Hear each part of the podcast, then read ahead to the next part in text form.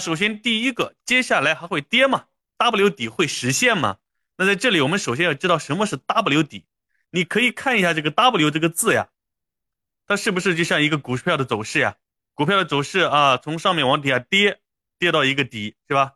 然后反弹，反弹了之后呢又跌，啊跌了之后呢再反弹，所以呢这就是一个图形的一个表示，属于 W 底一个形象的说法。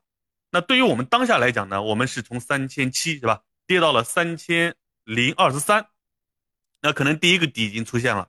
那接下来大家关心的 W 底，可能就是会不会在第二次探底？那这个底呢，如果跟之前的三千点左右差不多，那就形成了一个 W，是吧？见底了之后继续往上涨，那可能就形成了一个双底，一个 W 的形态。所以接下来还会跌吗？W 底会实现吗？其实问的就是接下来老师会不会再跌到三千点，是吧？那甚至在接下来的 W 可能没有这么标准，它有可能跌到更低一点，然后再。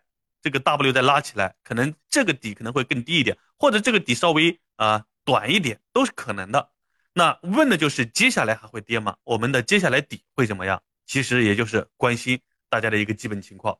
那对于这个呢，我的一个观点就是，目前呢，我们的市场还面临了很多的压力，我们底部的震荡呢，或许还会进行一段时间，是吧？还会进行一段时间。